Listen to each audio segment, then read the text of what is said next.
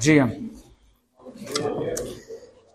Muito bom ver vocês novamente agora pela manhã, alguns que não puderam estar também ontem, então, muito especial. E mais uma vez eu agradeço o convite né, dos irmãos para estar aqui e comemorar né, juntamente com vocês esse momento especial na vida da igreja, né, o progresso que está sendo realizado aqui. E é sempre bom ver, né, toda vez que eu venho aqui eu vejo né, os irmãos cada vez mais firmes, cada vez mais progredindo também em termos de avançar o reino de Deus, o trabalho, a obra de Cristo aqui. Isso nos alegra muito. Eu quero também, essa manhã, trazer uma mensagem sobre isso, refletir um pouco sobre a missão que nós temos aqui no mundo como servos de Deus. Eu quero fazer isso lendo inicialmente em Mateus capítulo 4. Ontem falei sobre João Batista, que foi uma pessoa Deus usou tremendamente ali no início do ministério de Cristo, inclusive para a conversão de alguns daqueles que vieram a ser apóstolos. E hoje eu vou falar sobre o chamado dos apóstolos e o trabalho que Jesus Cristo realizou por meio deles. Vamos ler então Mateus 4, verso 17 até o verso 23. Daí por diante, passou Jesus a pregar e a dizer: Arrependei-vos, porque está próximo o reino dos céus. Caminhando junto ao mar da Galileia, viu dois irmãos, Simão, chamado Pedro, e André, que lançavam as redes no mar, porque eram pescadores. E disse-lhes: Vinde após mim, e eu vos farei pescadores de homens. Então eles deixaram imediatamente as redes e o seguiram. Passando adiante, viu outros dois irmãos, Tiago, filho de Zebedeu, e João, seu irmão, que estavam no barco em companhia de seu pai consertando as redes. E chamou-os. Então eles, no mesmo instante, deixando o barco e seu pai, o seguiram. Percorria Jesus toda a Galiléia, ensinando nas sinagogas, pregando o evangelho do reino e curando toda sorte de doenças e enfermidades entre o povo. Essa passagem é muito interessante, ela está situada aqui na narrativa de Mateus sobre o ministério de Cristo e a obra de Cristo neste mundo. Ele conta sobre como, primeiramente, né, teve ali João Batista pregando e trabalhando essas coisas todas, e aí ele mostra como Jesus também, após o seu batismo, passou um período de separação, ele foi lá para o deserto, ficou em oração ali um período, 40 dias, e de certa maneira se preparando né, em oração para a missão que ele tinha adiante. E então ele começa, ele vem a essa altura e começa a convocar esses indivíduos para acompanhá-lo, e assim ele sai pregando, ele vai pregando nas sinagogas e pregando o evangelho do reino e tudo mais, e realizando os milagres que ele realizou. O texto aqui dá a impressão que pode ter sido assim, alguém que nunca tinha visto Jesus antes, e Jesus passa e diz assim, aqui, vem comigo. E eles, tipo assim, tá, não, mas não é isso, né? Até o Evangelho de João nos mostra como que foi que essas pessoas antes já tinham esse contato e a gente percebe que eram pessoas que já haviam entendido a mensagem do arrependimento e a conversão já era uma realidade da vida deles, já eram batizados por João Batista e agora então eles começam a acompanhar Jesus e Jesus Cristo vai treiná-los para o ministério. Interessante que eles estão já aqui envolvidos no trabalho, não é? Eles eram pescadores, estavam ali fazendo esse tipo de coisa. Até na companhia do seu pai, era questão de profissão passada de pai para filho, geralmente, e as pessoas estavam aqui fazendo esse tipo de coisa. Mas Jesus chega e o ministério para o qual Cristo os convoca realmente exige deles que eles deixem esse tipo de coisa para trás para que possam fazer o, o que Jesus está os chamando para fazer. Acompanhá-lo, ir onde ele vai. E participar também né, do ministério dele, aprender com ele, receber o ensino dele que futuramente eles terão papéis a desempenhar na igreja.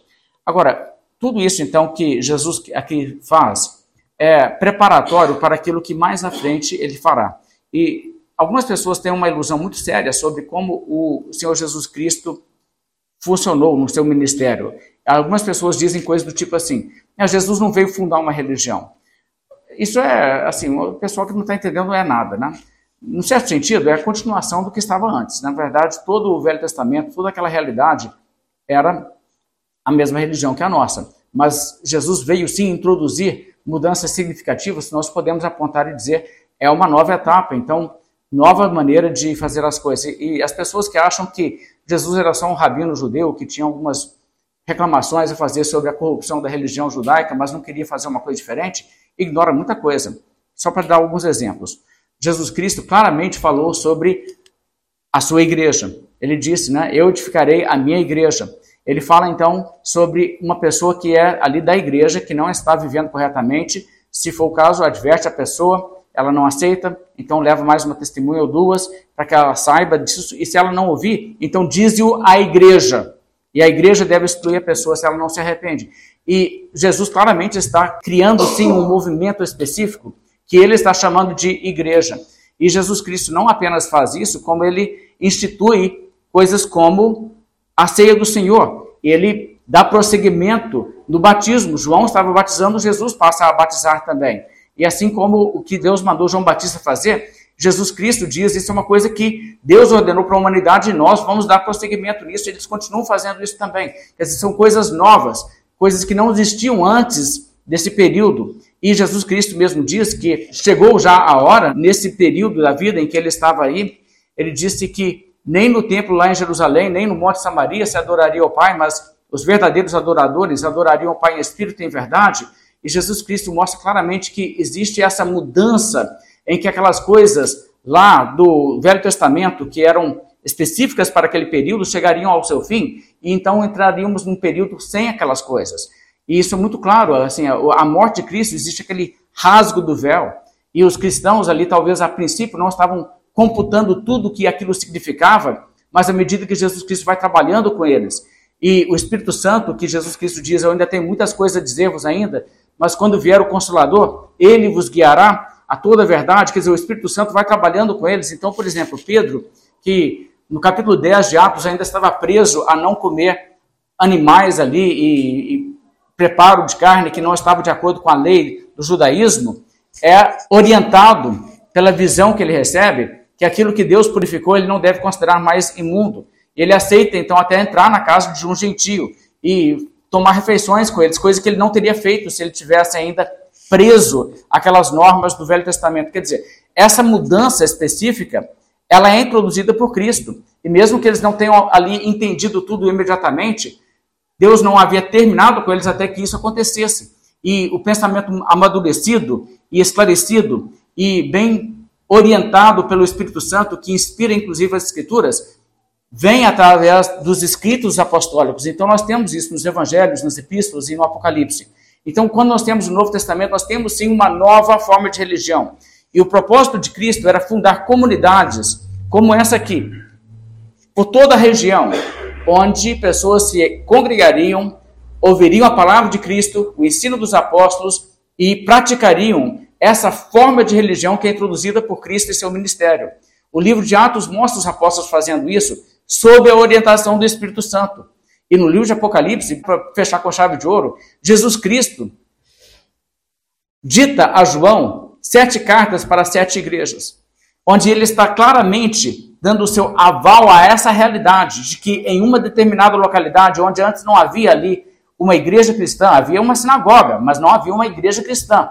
Agora existe uma igreja cristã porque alguém levou o evangelho de Cristo para lá e essas pessoas em torno do evangelho de Cristo se reúnem e servem a Deus dessa maneira e Jesus mostra que isso é o que ele aprova. E inclusive ele quer que eles continuem sendo fiéis ao modo que foi introduzido ali por ele e transmitido fielmente pelos apóstolos. Então, quer dizer, uma realidade como essa que nós temos aqui não é uma invenção da cabeça de alguém que resolveu usar o nome de Jesus para uma finalidade. Isso aqui é o que Jesus tinha em mente. E isso aqui, então, é o desdobramento e o fruto do ministério de Cristo, através dos apóstolos que ele treinou. E quando Jesus, então, treina essas pessoas e capacita essas pessoas e dá a elas os dons que ele deu e dá a elas o Espírito Santo que vem no capítulo 2 de Atos, na, na, narrativa cronológica da Bíblia, o que acontece é que Jesus Cristo começa então um movimento que visa realizar essa obra que, ele está falando com esses discípulos. Ele diz: Vinde após mim e eu farei o que? Eu transformarei vocês em pescadores de homens. E a ideia é sair e resgatar pessoas, resgatar vidas. E por isso que a grande comissão tem a ver com isso, de sair e pregar o evangelho a toda criatura, a fazer discípulos de todas as nações. Essa é a realidade aqui que está sendo desenvolvida através do que Cristo vem a fazer. E a própria missão dele era sair e pregar e pregar o evangelho. Aquilo que João Batista estava pregando. Arrependei-vos. Cristo vem em seguida também com essa mesma mensagem, essa mesma pregação, e ele quer que isso então dê volta ao globo e atinja todas as pessoas. Bem, refletindo então sobre isso, eu gostaria de ler para vocês uma espécie de parábola que alguém elaborou. Eu acho isso aqui bem interessante. Acompanhe comigo.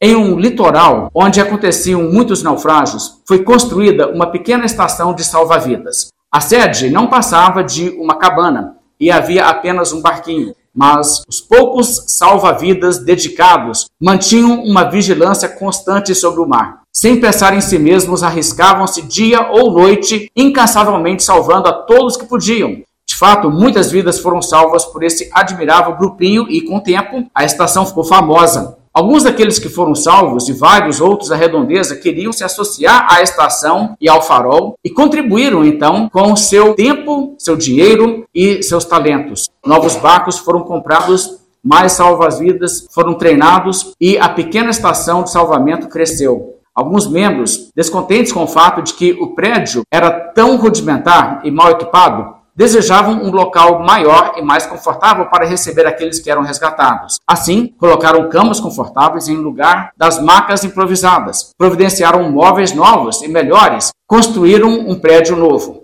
Agora a estação havia ficado tão bonita e tão bem equipada que veio a ser o local predileto dos membros para se descontraírem em seu tempo livre. Eles continuaram a melhorar cada vez mais a decoração e as instalações do local, porque afinal, agora o local funcionava como uma espécie de clube. A essa altura, um bom número daqueles que se interessavam em ser membros não estavam interessados em realizar missões de resgate no mar. Então, contrataram profissionais para fazerem isso o tema de salvar vidas continuava aparecendo nos emblemas na logomarca do clube, e um velho barco de salva-vidas era a decoração principal no saguão por onde as pessoas entravam no clube. Por volta desse tempo, o naufrágio de um grande navio surpreendeu a estação, e com muito custo, os profissionais conseguiram salvar a muitos de se afogarem, saindo repetidamente na mesma noite. O clube ficou lotado de pessoas encharcadas, feridas, em alguns casos quase mortas, o belo clube ficou consideravelmente sujo e bagunçado. Houve até estrago em alguns dos móveis novos, causando prejuízo, além do alto custo da operação, muito acima do que estava previsto no orçamento para missões de resgate mensalmente. Então, a nova administração do clube propôs construir um galpão ao lado da estação, onde vítimas de naufrágios poderiam receber os primeiros socorros sem sujarem o clube. Mas isso ficaria caro, e então, na próxima reunião, os membros do clube ficaram divididos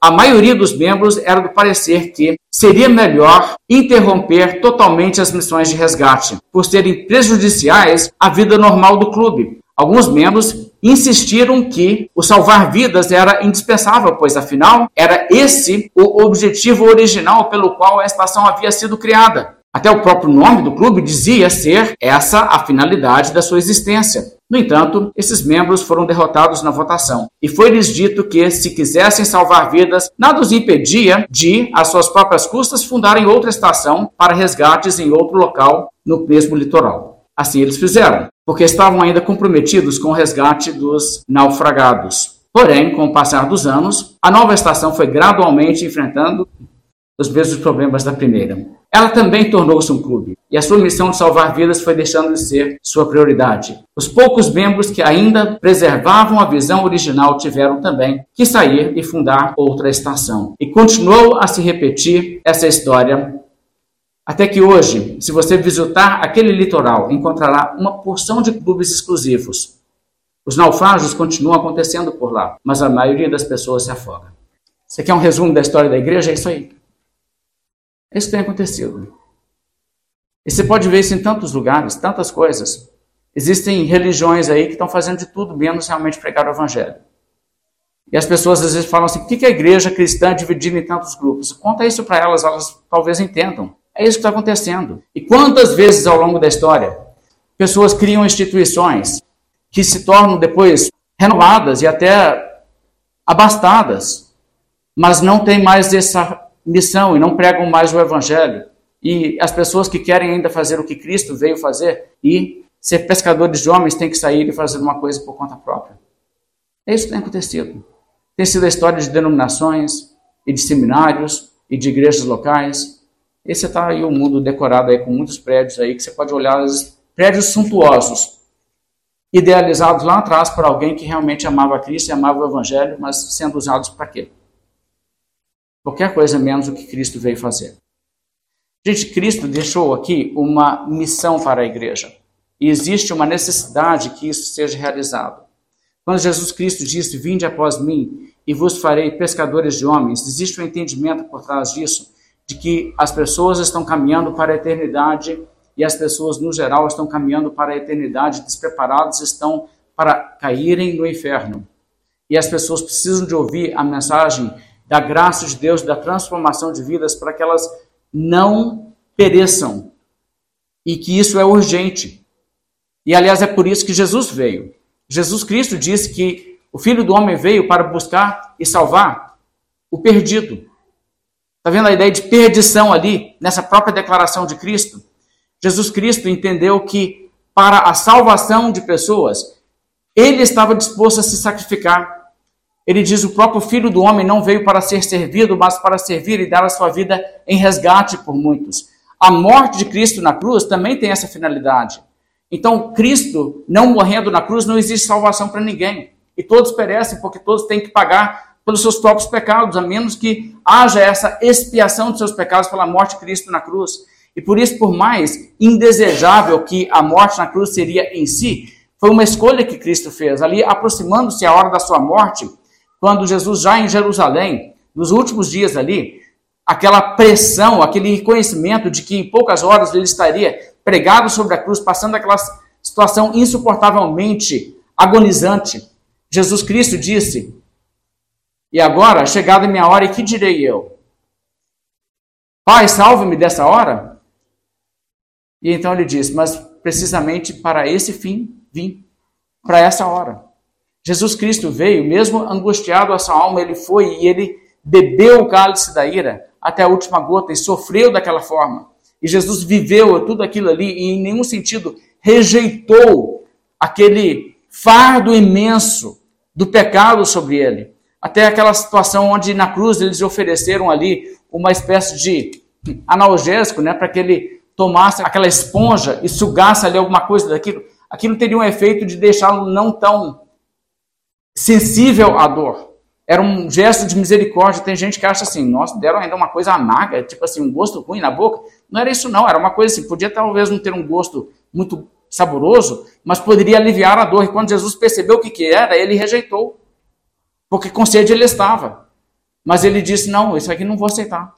Porque Jesus estava determinado a, de fato, suportar aquilo que era necessário para que ele então fosse o nosso Salvador. Então a salvação, ela é de alto preço. Cristo pagou um alto preço nesse sentido. Agora, a salvação não ocorre automaticamente porque Jesus morreu na cruz por pecadores. A salvação, ela realmente acontece à medida em que essa redenção é também aplicada pelo Espírito Santo, quando o Espírito Santo leva pessoas ao arrependimento e à fé em Cristo e crerem no Evangelho. E por isso, a realidade de pregar o Evangelho, anunciar o Evangelho, é também uma realidade fundamental para que uma pessoa seja salva. Ninguém é salvo porque Jesus morreu lá na cruz, independentemente dela crer em Cristo e se arrepender do pecado. E por isso o evangelho é pregado dessa maneira. Por isso João Batista está lá pregando: arrependei-vos, porque está próximo o reino dos céus. E aqui no texto nós encontramos no verso 17: daí por diante passou Jesus a pregar e a dizer: Arrependei-vos, porque está próximo o reino dos céus. A mesma mensagem de João Batista. Ele está pregando que as pessoas devem se arrepender.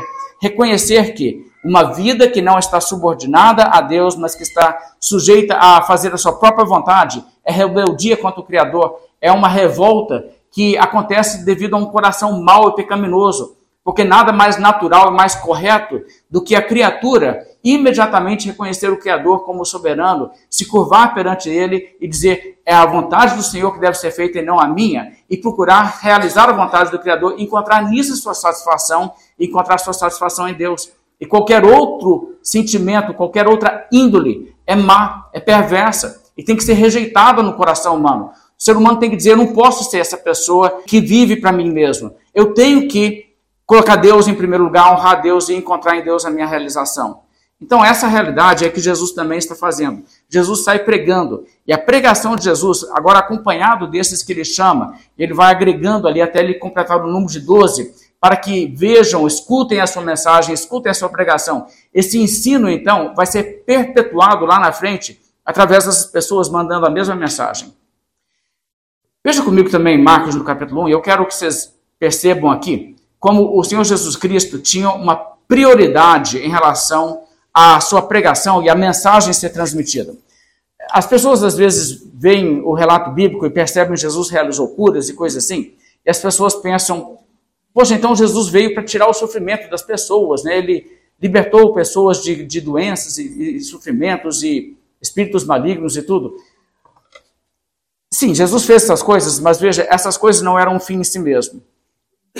As pessoas que Jesus curou mais tarde morreram. Ele não veio ali a trazer, através daquela cura, a solução que elas precisavam.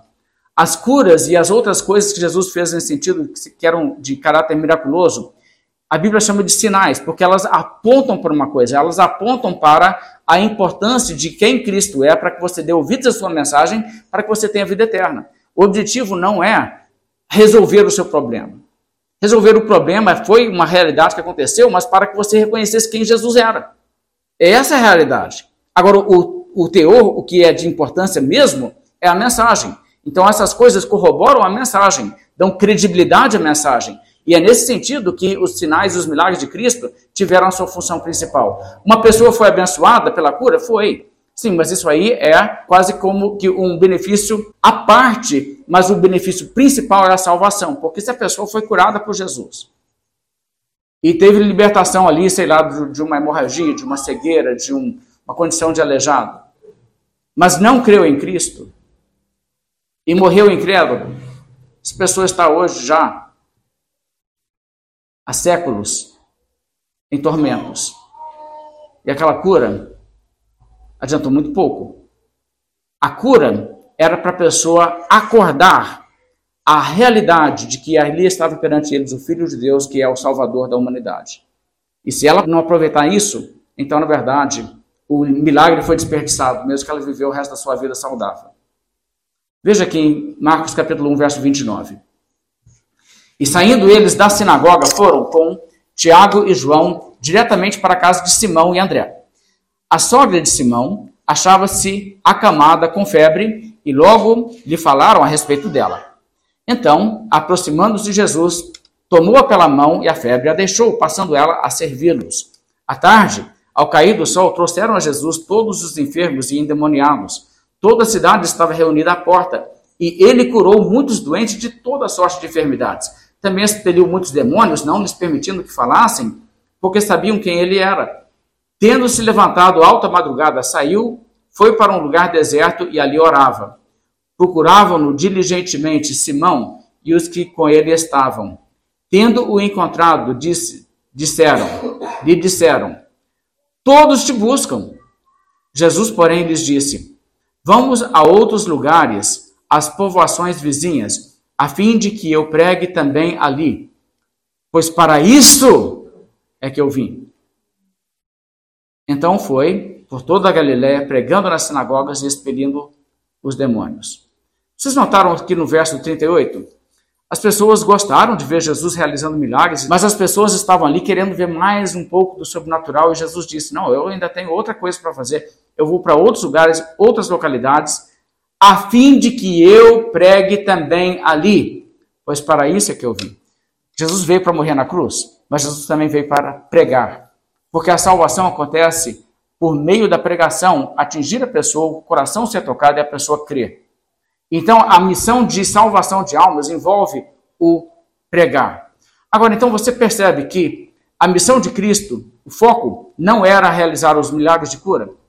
O foco era a pregação, e os milagres de cura eram aquilo que vinha junto para dar crédito à mensagem, porque o importante era crer a mensagem. E assim a coisa é colocada na Bíblia. Pessoas que não entendem isso falam assim, cada bobagem. Uma certa vez eu vi nessas questões de comentários, pessoas que entram e colocam comentários em vídeo, alguma coisa assim. Uma pessoa colocou um comentário, uma mensagem sobre Cristo e sobre como Cristo curou enfermos e tal, e a pessoa entrou dizendo o seguinte: é, mas se Jesus veio com essa missão de ajudar o mundo e ajudar os enfermos, então por que, que ele não fez uma coisa que valesse para a gente até hoje? Ele poderia, por exemplo, ter trazido antibiótico, teria valido muito mais. Olha que falta de noção, né? Uma pessoa, assim, avaliar uma coisa dessa maneira. Tá vendo que essa pessoa não entendeu foi nada? Ela tá achando que o motivo pelo qual Jesus veio é, tipo assim, aliviar o sofrimento das pessoas.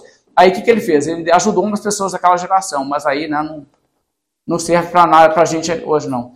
A, a realidade dos milagres não era essa finalidade. E, na verdade, se você for pensar também, os antibióticos só foram descobertos por causa do avanço da ciência, que não teria acontecido sem a contribuição que Cristo trouxe à humanidade. Isso também é uma realidade para. Não vou discutir isso agora porque está fora do tema. Mas também é verdade que se você tem antibióticos, você deve isso a Jesus muito mais do que a, a Fleming. Então, a realidade que nós temos aqui na Bíblia está mostrando que o que Jesus Cristo realmente enfatiza não é o benefício físico imediato, mas é a salvação eterna. Essa é a ênfase do ministério de Cristo. E é isso também que Jesus Cristo quer que nós façamos para as pessoas e nós façamos isso na tradição de Cristo. Agora, existem muitas pessoas que veem, ah, existe igreja? Ah, a igreja tem recursos?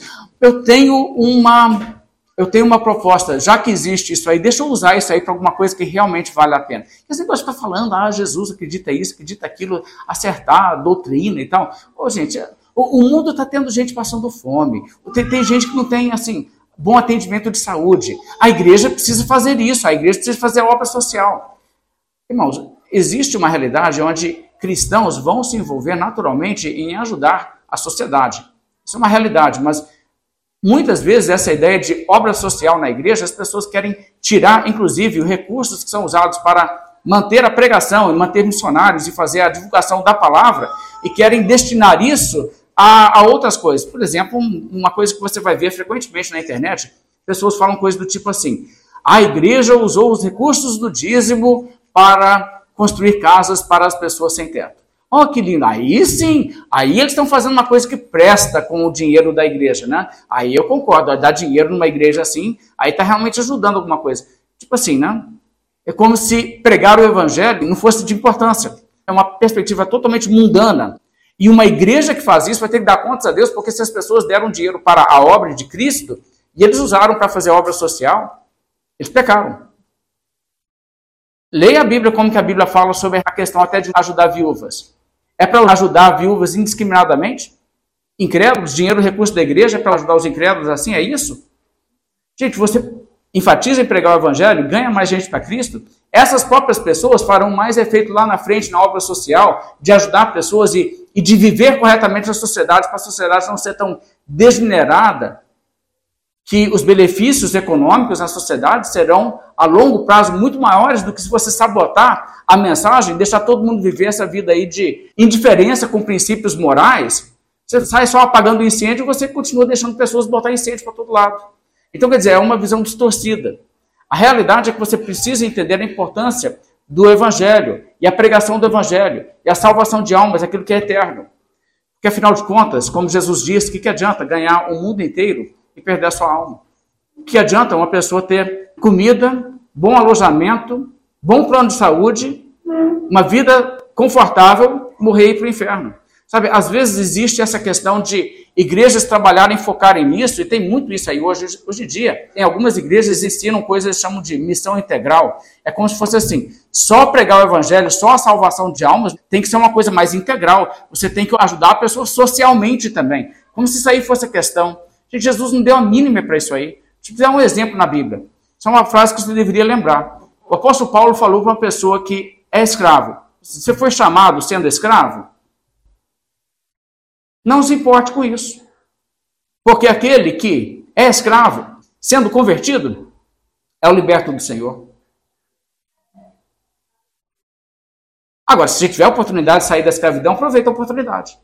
Mas se você não tiver, preocupa não. Não fica pensando assim, chegar no final da sua vida, 80 anos de idade, levei muita chibatada, fui muito oprimido, ah, minha vida foi uma desgraça. Que desgraça! Se você foi salvo, foi chamado, você está indo para a glória, foi você que aproveitou a vida e não o Senhor que ficou te batendo. É isso que é aproveitar a vida, sair daqui salvo, sair daqui com vida eterna, sair daqui com o perdão do pecado e um Salvador glorioso que vai te encontrar assim que você partir. Isso aí é aproveitar a vida. Então, quer dizer, feliz, feliz mesmo é quem é salvo, mesmo que tenha essa condição oprimida, pisada, e não preocupa com isso. Não preocupa se é essa a sua realidade, mas preocupa se você tem salvação. Gente, isso aí é um foco bíblico, isso é uma mensagem bíblica. Então a gente tem que parar de deixar assim esse, esse mundanismo, essa forma de só ver o imediato, querer infiltrar a igreja e querer sabotar a igreja e levar a igreja a se tornar uma, uma outra coisa. Isso é uma forma de fazer a igreja virar um clube. E não virar realmente um resgatador de almas. E hoje nós vemos igrejas aí pregando prosperidade material e curas, libertação e essas coisas. E é impressionante. Essas igrejas atraem pessoas, sabe por quê? Porque essas pessoas são mundanas e materialistas. As pessoas querem ter mais prosperidade, mais dinheiro, eles estão preocupados com aqui, aqui agora, estão achando que isso aí é o tudo, e elas pensam assim: vou fazer uma campanha, se eu fizer eu fizer aquilo, aí eu consigo as coisas que eu quero, ah, então vou para lá. Quer dizer, ela já vai para a igreja porque ela é materialista. E o que acontece? Quanto mais ela fica naquele ambiente ouvindo aquela mensagem, mais materialista, mais mundana ela fica. Porque isso é mundanismo. Isso não é ser uma pessoa espiritual, não. Ficar preocupando com é, vitória, vitória aqui, vitória ali. Gente, olha uma coisa real. Um homem uma vez foi para Jesus e falou com Jesus o seguinte: Fala com meu irmão repartir comigo a herança.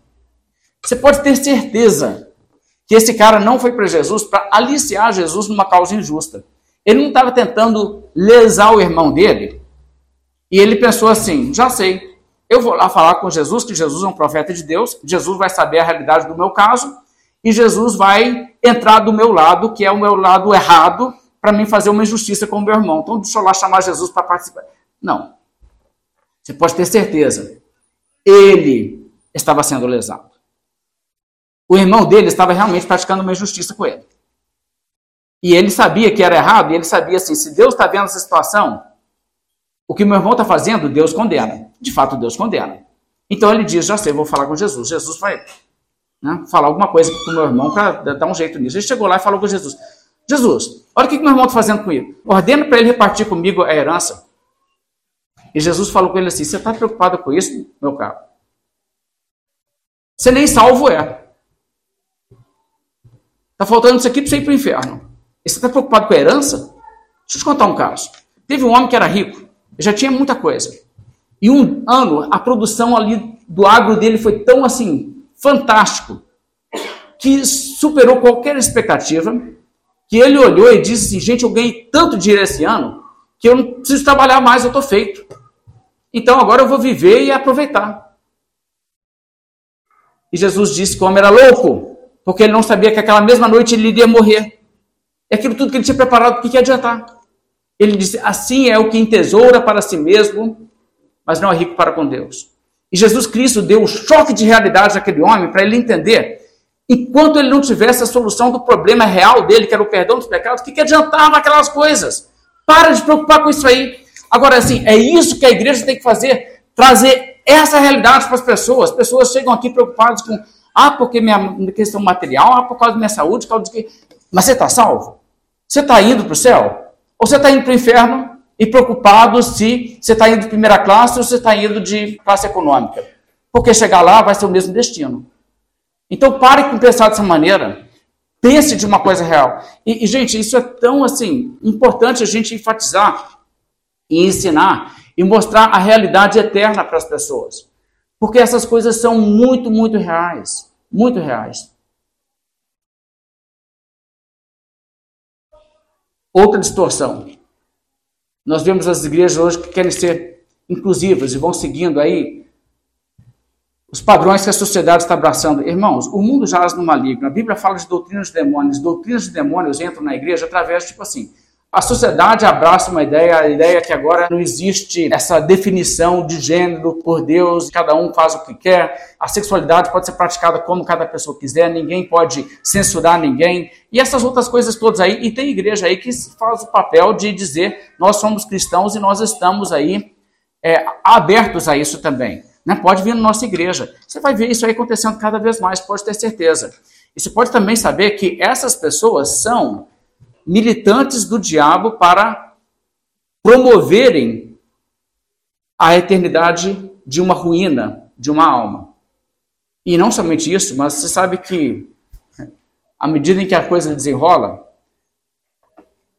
se todas as igrejas cristãs, que se denominam cristãs, dissessem unidas, nossa religião é isso aqui, nossos padrões é isso aqui.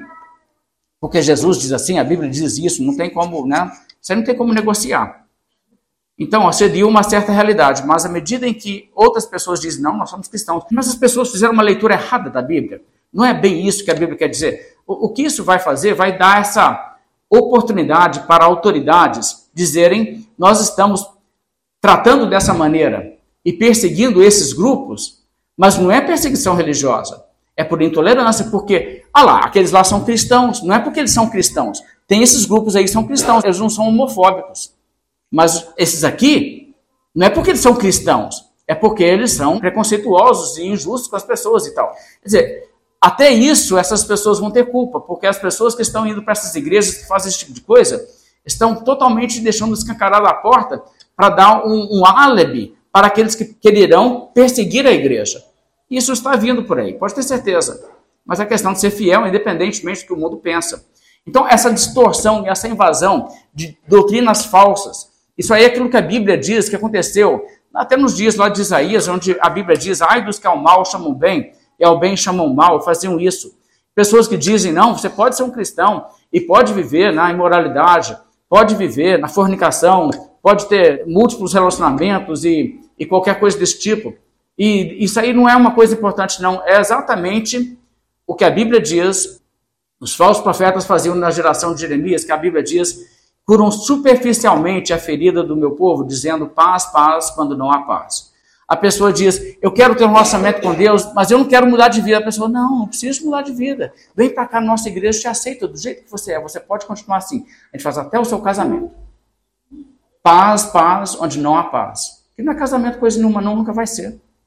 Um papel não vai fazer aquilo virar um casamento. Deus vai dizer aquilo é abominação. E no dia do juízo, todo mundo que disse, eu não tenho nada contra, entra junto. Porque se você ler Romanos capítulo 1 direitinho, você vai perceber que a Bíblia diz que existem dois graus de pecados ali. Existe a pessoa que pratica a abominação. Existe a pessoa que faz pior. Não somente fazem, como também aprovam os que assim procedem. Você sabe o que é pior? Existe um homossexual praticante tem vergonha de ser homossexual, sente culpa, está sentindo-se terrível, continua no pecado, mas ele não, não quer nem que os outros saibam, tem vergonha. Existem os que aprovam, os que assim procedem, que pode ser que nem seja praticante disso, mas que aprova. Qual o pecado mais grave? O segundo. É isso que a Bíblia diz. Como Sodoma, publicam o seu pecado e não o encobrem. Está lá em Jeremias. Isso é mais grave do que o ato em si. E é para onde nossa sociedade está indo. E a sociedade aí, tem gente aí que nunca praticou atos desse grau de degeneração, comportamento humano, que vão ser punidos por causa desse tipo de coisa, porque incentivou. Então é uma coisa muito séria que nós estamos vendo na sociedade, irmãos. Igrejas que não proclamam o arrependimento aqui que Jesus está dizendo, o arrependimento envolve tudo isso aí. Elas não estão fazendo o que Jesus fundou igreja para fazer. Elas não estão pregando o verdadeiro evangelho. E as pessoas nessas igrejas não estão sendo levadas a uma mudança de vida, a uma transformação, a se tornarem servos de Deus. Porque é parar de servir a sua própria vontade e parar de servir a carne. O apóstolo Paulo falou, por exemplo, dos Tessalonicenses, que o que aconteceu entre eles foi que eles haviam deixado os ídolos para servirem o Deus vivo e verdadeiro. Cristianismo é uma vida de serviço, é uma vida onde você coloca-se a praticar aquilo que Deus ordena que você faça. Então, grupos assim podem até se chamar de cristãos, ou de igrejas cristãs, ou de pessoas cristãs, mas elas não estão realizando aquilo que Jesus Cristo fez, elas não estão pregando a mensagem de Jesus, então aquilo na verdade nem cristianismo é. Veja comigo em Atos 26, quando o apóstolo Paulo fala sobre como Deus o chamou e colocou na capacidade de apóstolo para que servir, o que, que aconteceria? Atos 26, verso 18, tem essa palavra. Por que, que Jesus Cristo chamou Paulo e colocou Paulo a trabalhar, Ele entendeu muito bem. Veja isso aqui, isso aqui é interessante demais. Atos 26, verso 18. Para lhes abrires os olhos e os converteres das trevas para a luz, da potestade de Satanás para Deus, a fim de que recebam eles remissão de pecados e herança entre os que são santificados pela fé em mim. A missão de Paulo de ser apóstolo, de ser pregador do evangelho, o efeito disso nas pessoas seria esse: abrir os olhos da pessoa, para a pessoa enxergar a verdade entender, gente, existe uma realidade eterna e eu não estava me preocupando com isso aí. Converter a pessoa das trevas para a luz, do diabo para Deus, a fim de que elas recebam remissão de pecados. O perdão só acontece quando existe realmente essa conversão, a pessoa sai das trevas, arrepende do pecado, volta-se a Deus, reconcilia-se com Deus, passa a servir a Deus. E aí a pessoa passa a ter uma herança eterna, a herança entre os que são santificados pela fé em mim. A fé em Cristo santifica uma pessoa. Não existe a pessoa ter uma fé genuína sem a pessoa ter boas obras. A pessoa não é salva pelas obras que faz. É por isso que uma pessoa como aquele homem na cruz, pregado ao lado de Cristo, poderia ser, naquele instante, perdoado, sem fazer obra nenhuma e receber a garantia de que estarás hoje comigo no paraíso. Não depende dele fazer obras. E ele não fez obras. Mas se ele tivesse sobrevivido mais um dia, mais dois dias, mais dez dias, mais dez anos, a vida dele daquele dia em diante teria sido diferente, teria tido obras, porque obras são o fruto necessário da fé. E a pessoa é santificada pela fé em Cristo. Se a fé em Cristo não produz mudança, não produz santificação, não existe tão real fé em Cristo. E é isso que Tiago diz quando diz: a pessoa diz que tem fé, mas não tem obras. Ele não admite que a pessoa tenha fé. Ele diz: a pessoa diz que tem fé, mas não tem obras. E Tiago diz: pode acaso semelhante fé salvar? Semelhante fé. Esse tipo de fé não salva, não. Porque isso é uma fé de boca para fora. Então, quer dizer, a realidade de uma conversão genuína, a pessoa é santificada pela fé em Cristo. Ela é mudada, ela é transformada. E uma vez que essas realidades eternas e o amor de Deus por você e a beleza da santidade de Deus entram no seu coração, impactam a sua vida, você nunca mais é o mesmo, não tem como. Não existe como uma pessoa ter essa compreensão sem que essa compreensão revolucione a sua vida e dê a ela uma nova direção. E é por isso que a fé e o arrependimento são realidades inseparáveis. E pregar o evangelho é pregar fé e arrependimento. Pode ser resumido em dizer pregar só a fé? Pode, porque a fé envolve o arrependimento. E pode ser resumido em dizer pregar o arrependimento? Pode, porque o arrependimento presume a fé. Então essas coisas são inseparáveis, e é nisso que nós estamos falando. Então, para isso, Jesus Cristo colocou e organizou essas pessoas e colocou essas pessoas para pregar e ele então pegou esses discípulos dele, como pegou Paulo mais tarde, como nascido fora do tempo, ele diz, e colocou essas pessoas a trabalhar assim. É interessante que Jesus Cristo, ao selecionar seus discípulos, não selecionou ali as pessoas que eram já prestigiadas como os donos do saber na religião, até porque essas pessoas estavam bem, bem longe da verdade no geral. Né? Nicodemos, que foi uma pessoa um pouco mais sincera e foi ali procurar Jesus para conversar com Jesus, ele também precisava de nascer de novo, ele não era uma pessoa convertida, mesmo sendo ali uma pessoa já em muitos anos ativo no ensino da religião em Israel, ensinando sobre o Deus de Israel, mas não era uma pessoa salva. E assim, o que Jesus fez, ele foi trabalhar com pessoas que realmente haviam se arrependido, como aquelas pessoas que João Batista pregou para elas e elas se arrependeram, elas se submeteram ao batismo e essas pessoas ele separou para si e foi levar com ele. Claro que ele levou também o filho da perdição, né? ele chamou Judas exatamente para Judas cumprir o seu papel. Né? Ele tinha uma missão ali também, mesmo que ele não fosse convertido.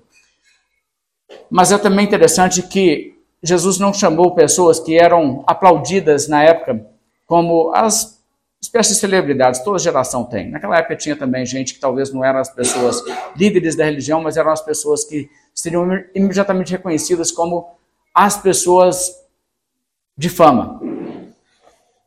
Existem pessoas que pensam que a coisa funciona assim, não? Ah, mas se a gente conseguir ganhar essa celebridade, aí vai ser um grande testemunho, aí sim. A Bíblia não, não mostra que isso aí é tão importante, não é isso que Jesus procurou. Ele nem procurou também as pessoas ricas, tipo assim, essas pessoas aqui, vão procurar as pessoas mais ricas de Israel, porque essas pessoas podem financiar o trabalho Jesus, também não preocupou com isso. Aliás, a realidade que a gente vê, a obra de Deus vai adiante, as pessoas em muita dificuldade fazendo a coisa. Paulo fala, por exemplo, sobre os macedônios que ajudaram ali as questões da causa de Cristo e eles, da sua profunda pobreza, saiu generosidade. E é assim que a coisa vai, da fraqueza Deus faz força. O poder de Deus se aperfeiçoa na fraqueza. E é sempre assim, irmãos. O apóstolo Paulo disse aos Coríntios, gente, à medida que Deus faz a sua obra, repara na própria vocação de vocês, que Deus não foi lá escolher quem? Os sábios, os, os famosos por sua filosofia, coisa assim, né? os poderosos, os politicamente poderosos, assim. O que, que ele escolheu? Ele escolheu os desprezados, aqueles que o mundo considera assim, os, os, os ninguéms no mundo. E essas pessoas, deles ele constrói a sua igreja. E assim a coisa vai. Então é assim até hoje. Por isso que nós, nós estamos aqui. Né? Eu estou vendo os famosos aqui de Minas Gerais. E é dessa maneira que a coisa vai. E um ou outro, né? Não é que nenhum. Deus não chamou muitos dessa ainda. De vez em quando Deus chama algumas pessoas e a gente fica muito grato por isso também, porque nós amamos as almas deles igualmente. Mas a realidade é que essas pessoas que foram ali chamadas por Cristo, elas entenderam que havia um projeto maior a ser realizado. Havia algo de muito mais importância que qualquer outra coisa, e Cristo estava chamando para isso. E olha, havia um sacrifício a ser feito ali. Eles tinham sua vida toda organizada. E quando Jesus chegou e disse: Vinde após mim, e eu farei de vocês pescadores de homens, a realidade é que eles sabiam que o que Jesus estava chamando de fazer era largar o trabalho que eles estavam fazendo, largar a família e ir embora, sair dali e fazer uma outra coisa. Havia um preço a se pagar para fazer isso. Mas no fazer dessa maneira, o Senhor Jesus Cristo também estava colocando eles numa situação de realizar uma coisa de muito mais valor do que qualquer coisa que eles ficariam fazendo ali naquela cidade lá em Cafarnaum. Nenhum deles está olhando para trás e dizendo assim: por que, que eu não fiquei lá no barco pescando? Nenhum deles está pensando isso. E o que é interessante é que Deus torna nossas vidas significantes para sempre, não somente nos perdoando, mas nos envolvendo na sua obra. E é isso que ele fez com essas pessoas. Ele tinha uma missão específica para elas. Mas assim como elas, ele tem uma missão específica para cada um de nós. E Deus tem um propósito para usar a sua vida. Às vezes pessoas falam assim, Deus tem um propósito para a sua vida, e as pessoas pensam assim, sim, Deus vai me engrandecer e fazer de mim grandes coisas aqui na terra. Não é isso que eu estou dizendo, não. Estou dizendo que Deus quer te usar mesmo. Ele quer que você abra mão dos seus sonhos, seus objetivos. Você sirva uma causa maior do que você, que você entenda que você não é a causa mais nobre e mais importante, que existe uma coisa pela qual você deve se submeter a ser um servo, que é a causa de Cristo. Os apóstolos fizeram isso. E o Senhor Jesus Cristo, em determinado momento, teve a seguinte conversa. Pedro falou com Jesus assim: Eis que nós tudo deixamos e te seguimos. Que será, pois, de nós? Uma pergunta interessante. Pedro estava lá no barco, Jesus falou assim: Vem comigo, eu vou fazer você um pescador de homens. E Pedro disse, a essa altura, ele disse: Senhor, nós fizemos isso, nós largamos tudo, aceitamos o seu chamado. O que vai acontecer da gente? O que vai ser de nós?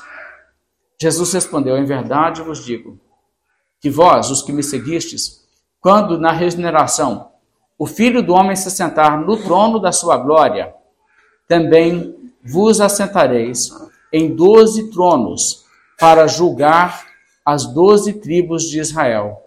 E todo aquele que tiver deixado casas, ou irmãos, ou irmãs, ou pai, ou mãe, ou mulher, ou filhos, ou campos, por causa do meu nome, receberá muitas vezes mais e herdará a vida eterna.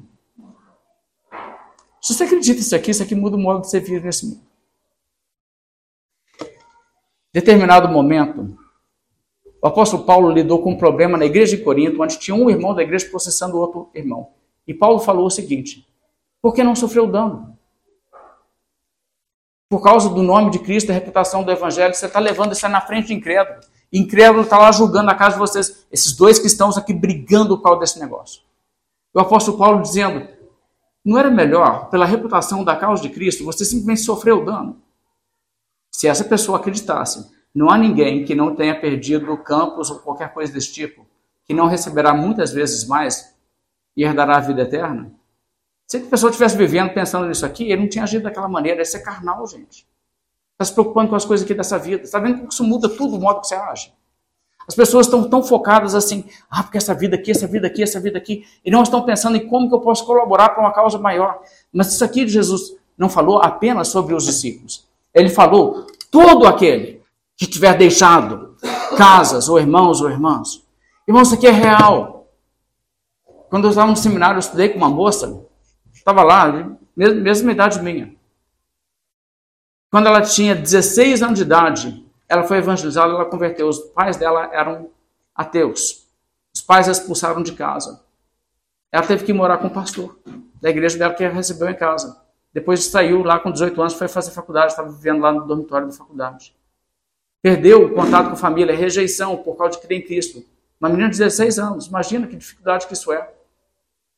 Você acha que isso fica por isso mesmo?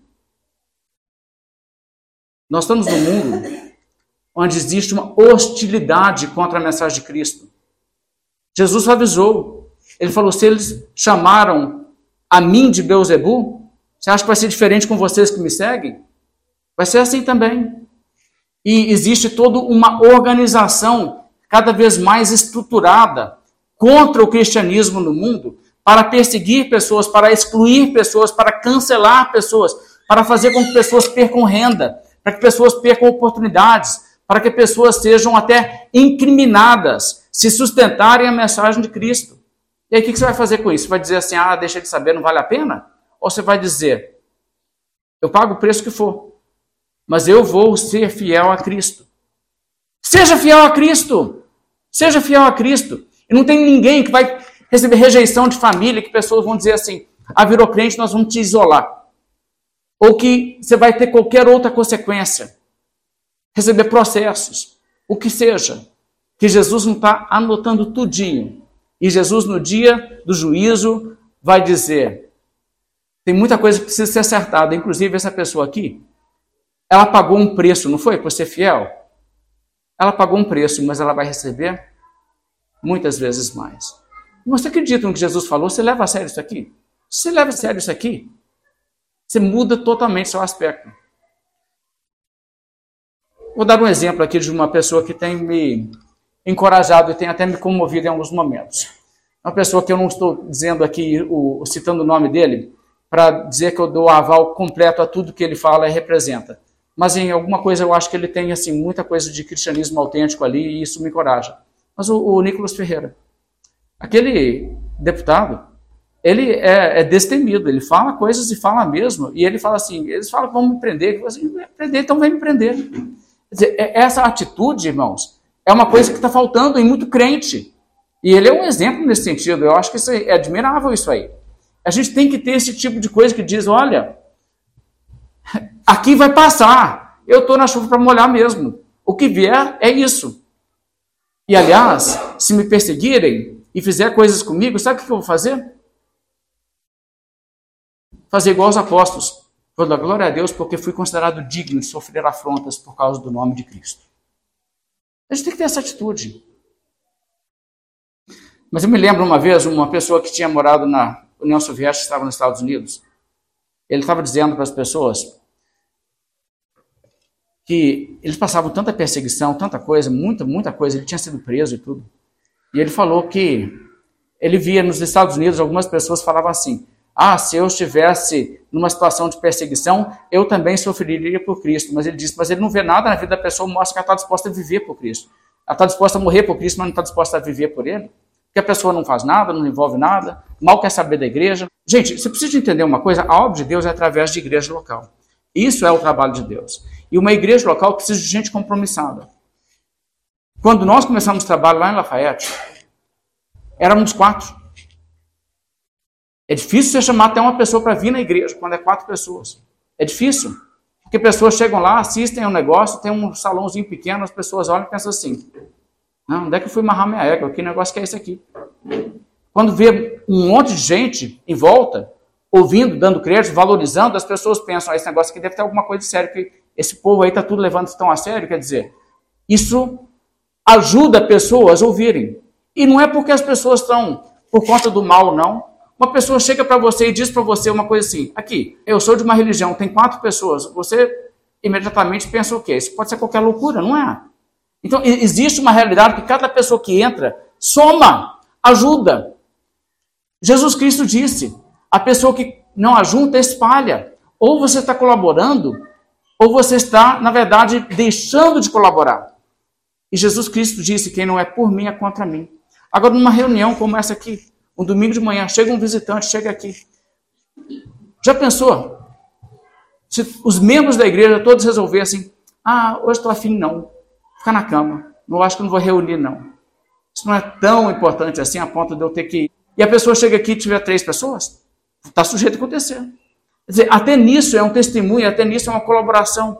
Quando você está aqui, você está valorizando o aprendizado, o ensino da palavra, para a sua edificação, para o desempenho do seu serviço como cristão. Quer dizer, tudo que você faz assim, engajando, trabalhando, cooperando, isso é importante. Quando você dispõe os seus dons e talentos e você diz, eu quero ajudar na igreja. E eu vou não somente me mostrar consistente, mostrar interesse, engajamento, que as pessoas verão. Quando precisamos de uma pessoa, aquela pessoa a gente tem certeza que pode contar com ela. Aí sim você pode ser envolvido com mais coisa. E tudo que estiver à mão para fazer, você diz: o que eu posso fazer, eu, faço, eu estou dentro. Conte comigo. Quando você tem esse tipo de disposição, gente, é isso que faz uma igreja funcionar. Vocês não chegaram até esse ponto que vocês estão, com tanto progresso que já foi feito aqui, se não fosse pelas pessoas, os indivíduos que Deus despertou o coração e que se envolveram de fato. E uma pessoa que entra aqui agora e pega tudo isso aqui já adiantado e senta no banco e diz: Eu só vou assim usufruir, mas não vou também contribuir. Gente, é, é falta de visão, é falta de entendimento. É importante você ver que é assim que a coisa anda.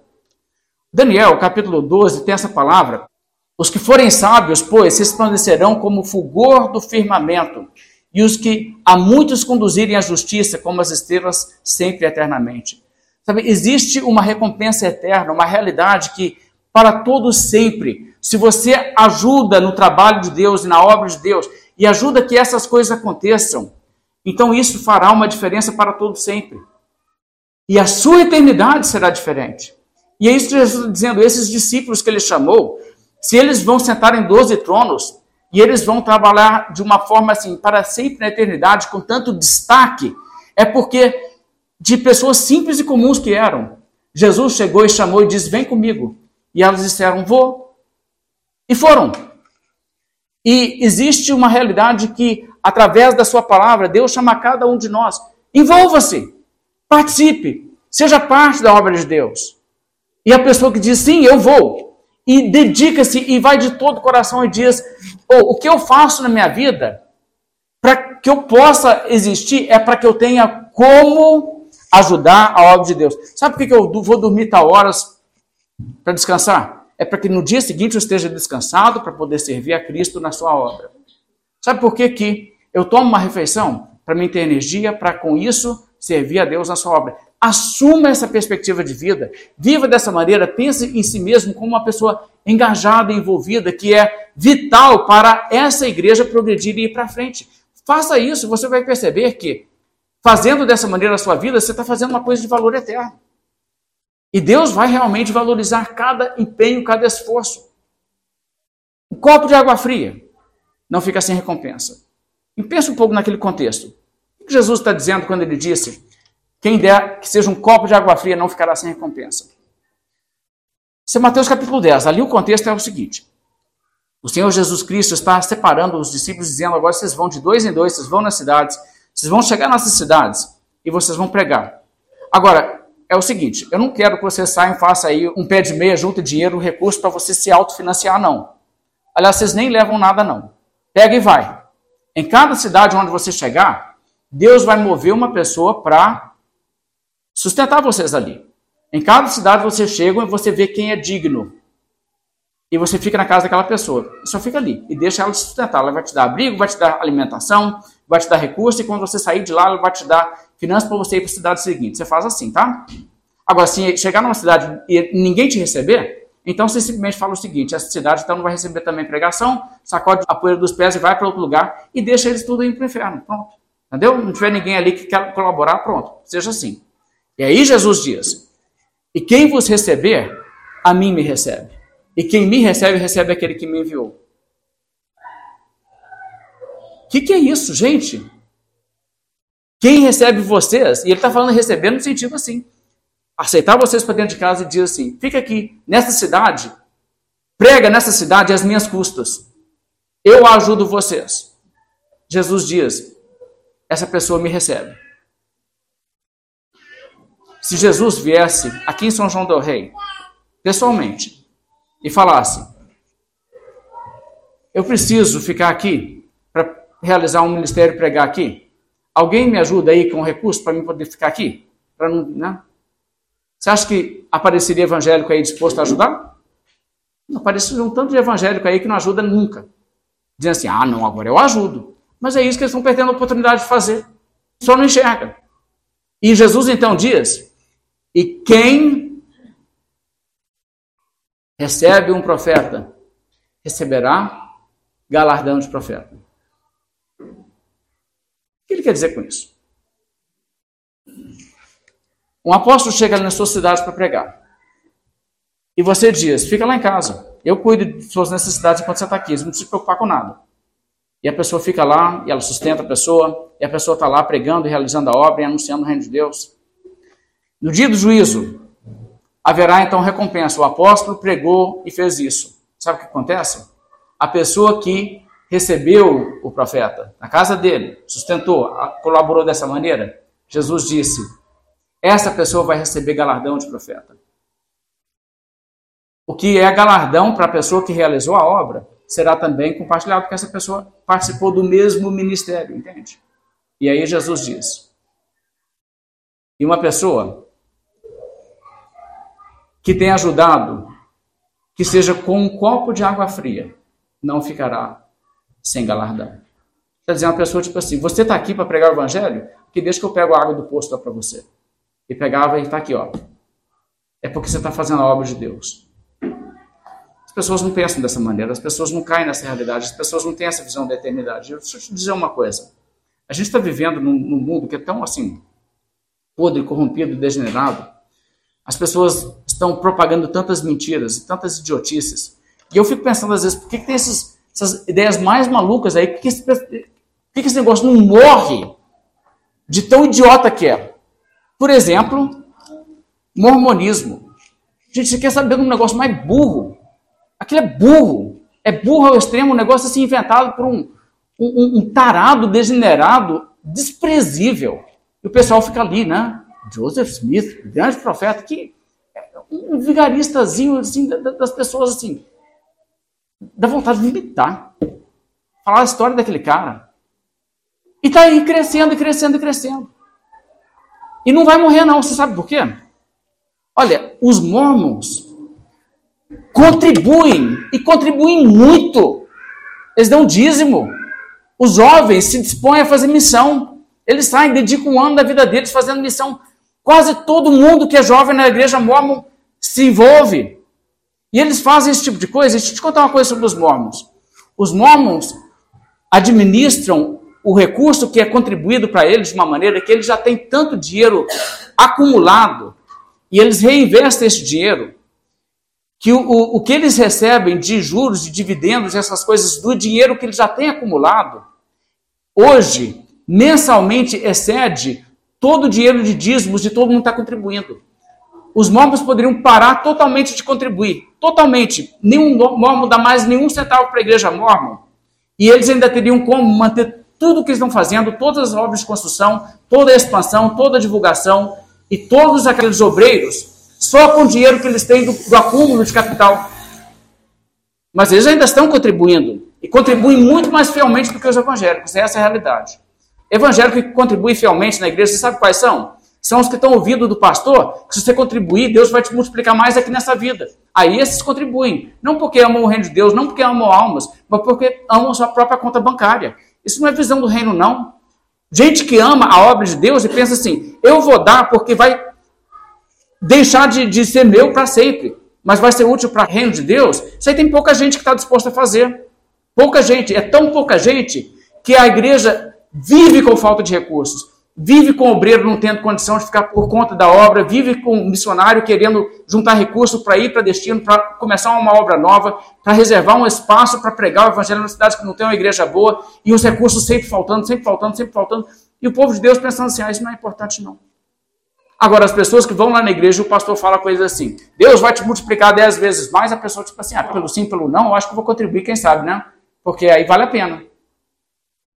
Que mundanismo, gente.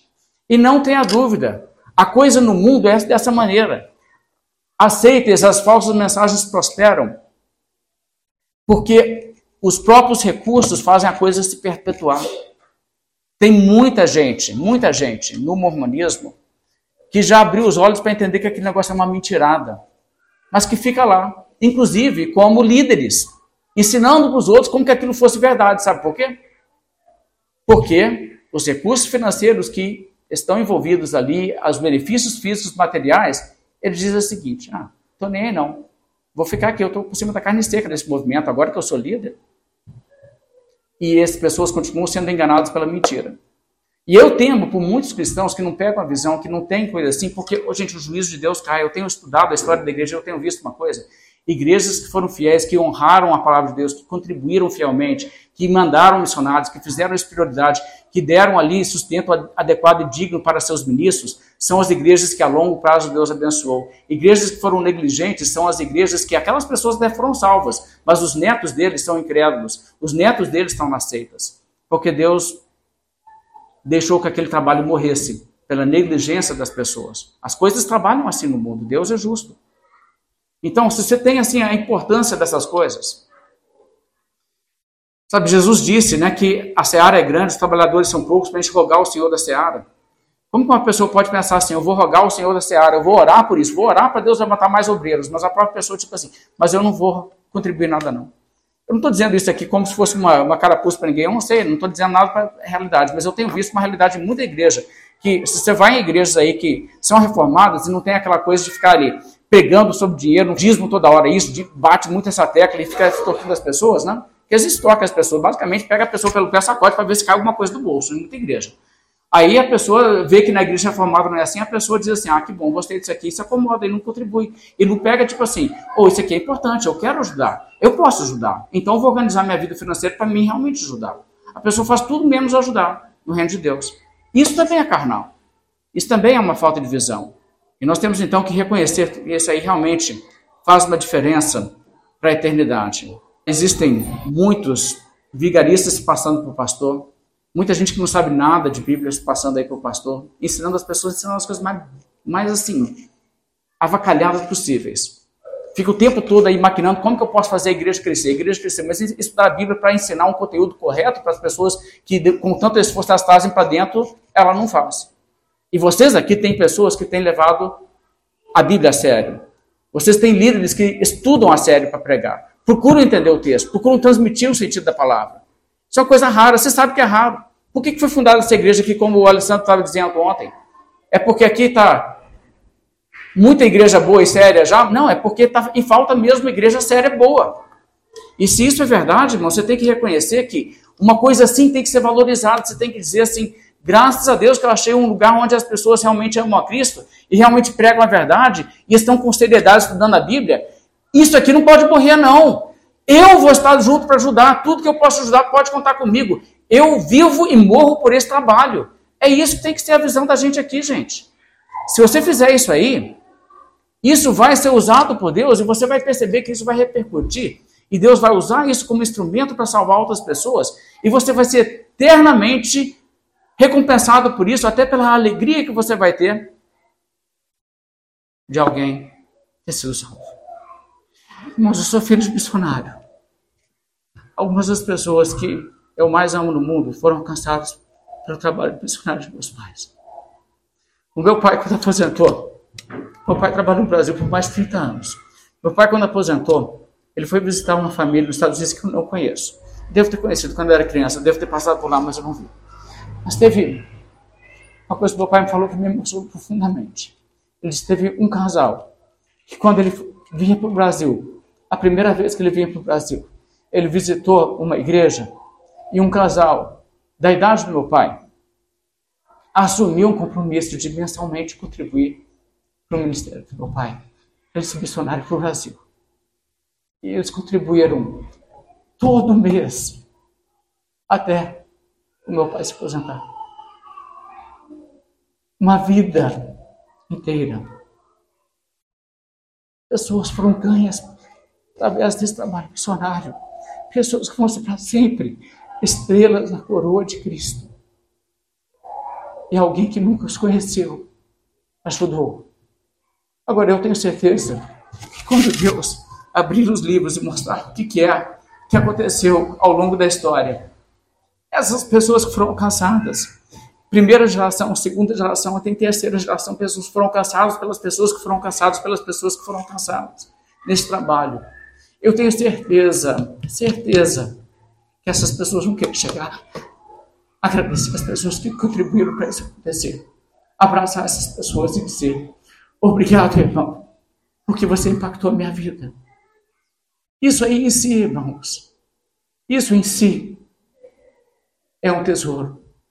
Porque eu tenho gratidão pelas pessoas que lá atrás mantiveram a chama de verdade acesa, pagaram com suas vidas, foram queimadas na estaca, mas não deixaram o evangelho verdadeiro ser extinto no mundo e chegou até a mim. Quanta gratidão que eu tenho, tem tanta gente que eu quero agradecer.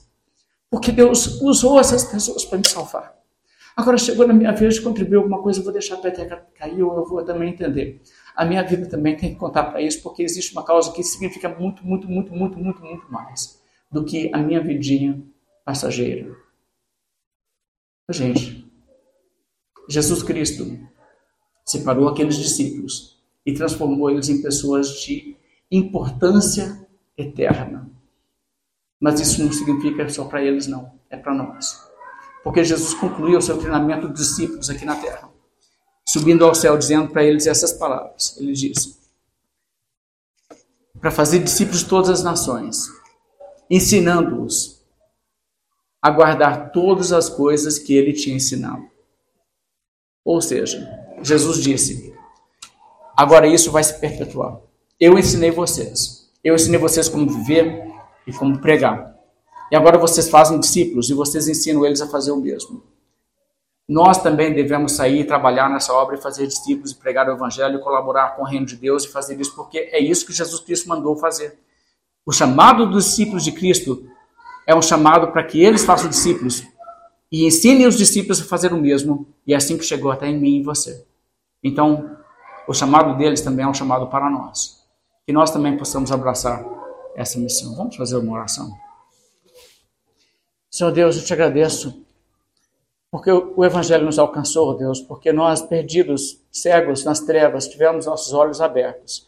Fomos transportados da potestade de Satanás para o reino de Deus, das trevas para a luz, de modo que nós recebemos remissão dos pecados herança entre os que são santificados pela fé em Cristo.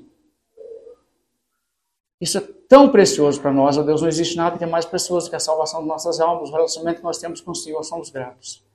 E nós sabemos que se isso aconteceu, também o Senhor usou pessoas. Assim como o Senhor usou outros, use-nos também. Faça de nós, ó Deus, instrumentos de bênção, vasos de transmitir a Tua mensagem, que nós possamos, Deus, encontrar a nossa realização, a nossa finalidade de vida na Tua obra. E que Senhor abençoe essa igreja, Deus, para que seja uma igreja que cada vez mais avance e tenha essa percepção, e tenha essa compreensão. E que o amor das almas, o amor dos perdidos, e o amor pela tua causa e pela, pela igreja, e o amor pelo próprio Senhor Deus, que é um Deus de amor pelos perdidos, contagie, Deus, e revigore cada coração aqui. Desperta, Deus, um fervor maior, uma dedicação maior. E abençoa, Deus, que os anos que virão nessa igreja sejam anos também de muito fruto, de muita bênção, de muita vida com Deus, pregação pura e bíblica, e crescimento numérico de edificação de almas. E nós pedimos a tua bênção sobre esse povo, em nome do Senhor Jesus. Amém.